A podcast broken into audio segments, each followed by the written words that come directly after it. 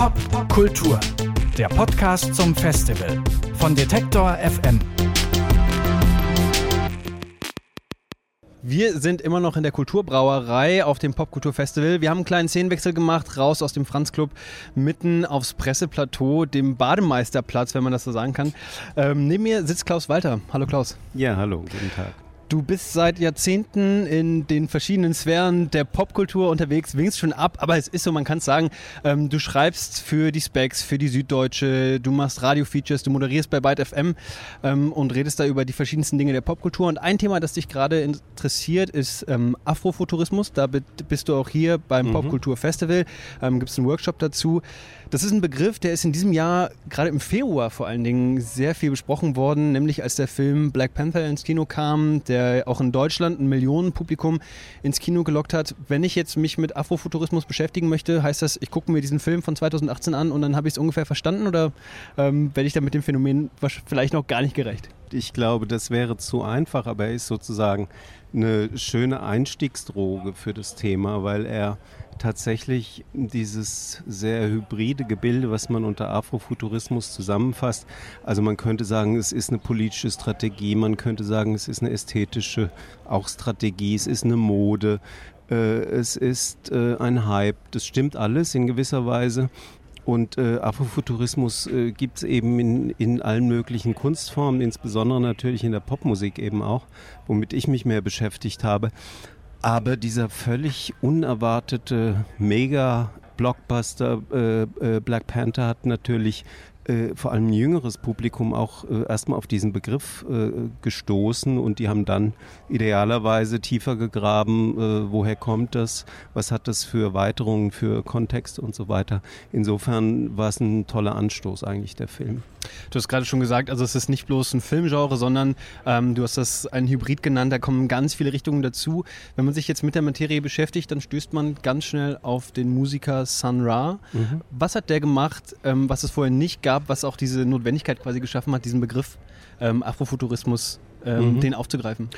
Na, Sunra kommt äh, aus dem tiefsten Alabama, aus einer der äh, am stärksten segregierten Städte der Welt, äh, so sagt sein, sein Biograf, äh, aus Birmingham, Alabama ursprünglich, ist dann wie so viele schwarze, nicht nur Künstler aus dem Süden äh, Richtung Norden gegangen, nach Chicago und Afrofuturismus, wenn man den Begriff auf äh, einen Satz runterbrechen will, ist eigentlich diese Vorstellung, wenn unser Leben, also das Leben von, von Schwarzen in den USA und nicht nur in den USA, wenn unser Leben hier in diesem Land schon so schlecht ist, wenn wir hier diskriminiert werden, wenn wir hier gelyncht werden und so weiter, dann suchen wir uns ein Leben außerhalb der Erde, im Space. Also der berühmteste Song von Sun Ra, Space is the Place und dieses Motiv Weltraum, Space hat er in unzähligen äh, Songs immer wieder neu variiert. Er hat so ungefähr jedem denkbaren Planeten mindestens einen Song gewidmet, dem Jupiter und dem Mars und dem Saturn und so weiter. Aber so in den letzten 20, 30 Jahren haben sich ja viele Leute auch, auch auf ihn bezogen, gerade im Techno, Detroit Techno und so weiter. Und er hat äh, sozusagen eine neue Rezeption äh, damit ausgelöst seiner Werke. Er ist ja schon seit äh, über 20 Jahren tot. Und äh, Sunrise ist natürlich eine unglaublich schillernde Figur, hat auch diesen Film gemacht, Space is the Place. Also ist eine, eine super interessante Figur einfach, mhm. Sunra.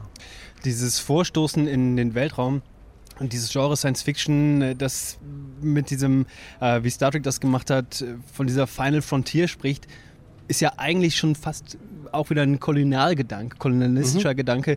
Warum macht also der Afrofuturismus diese gleiche Bewegung? Was ist der Unterschied? Das ist eine interessante Frage. Äh, natürlich ist, wie ja auch Black Panther, geht es immer auch um eine Dekolonisierung oder eine, eine, um den Gedanken der Dekolonisierung. Also Black Panther handelt ja äh, oder spielt in einem fiktiven afrikanischen Land, Wakanda, äh, mit der Vorstellung, äh, es hätte die Kolonisierung nie gegeben.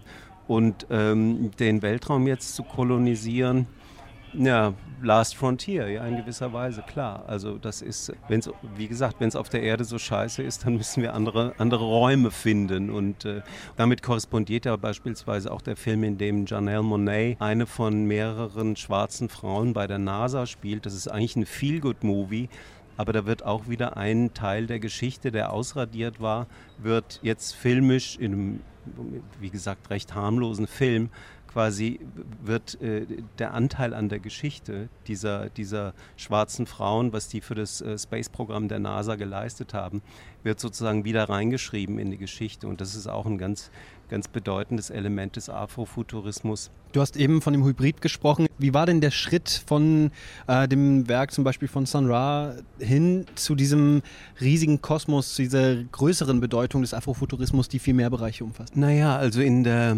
in der bildenden Kunst in der Malerei, wo ich mich nicht so gut auskenne, muss ich vorwegschicken, gab es natürlich solche Motive immer auch. Und auch in der Musik hat es dann, hat es dann um sich gegriffen. Also es gab äh, beispielsweise eine ganz populäre Band wie Earth, Wind and Fire, die man gar nicht so unbedingt damit in Verbindung bringen würde, haben, haben sogar Hits gehabt. Also Jupiter war ein richtiger äh, Welthit sozusagen und haben auch in ihrer Coverart, die eben von besagten Künstlern auch gemacht wurde, immer wieder solche planetarischen, interplanetarischen Space-Motive aufgegriffen. Man kann es in der Mode auch sehen, also das, was in den 80er äh, Jahren im Hip-Hop äh, als Afrocentricity also Afrozentriertheit, zurück nach Afrika in gewisser Weise, konnte man damals in der Mode sehen. Also es ist immer wieder verknüpft und es gab auch Moden, die dann tief, wie gesagt, in, in, in die kommerziell erfolgreichsten Bereiche reingegangen sind.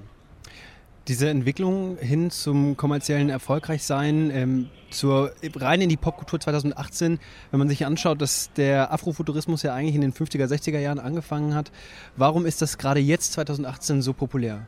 Warum kommt das jetzt wieder so stark auf? Naja, da ist viel Kontingenz im Spiel, viel Zufälle, aber es hat natürlich auch damit zu tun, also erstmal ist Black Panther tatsächlich, das war ein Dammbruch, aber es hat natürlich auch mit der politischen Gesamtlage zu tun, damit, dass äh, der erste weiße Präsident in den USA jetzt an der Macht ist. So hat Ta-Nehisi Coates das beschrieben in seinem äh, in seinem Buch We Were Eight Years in Power.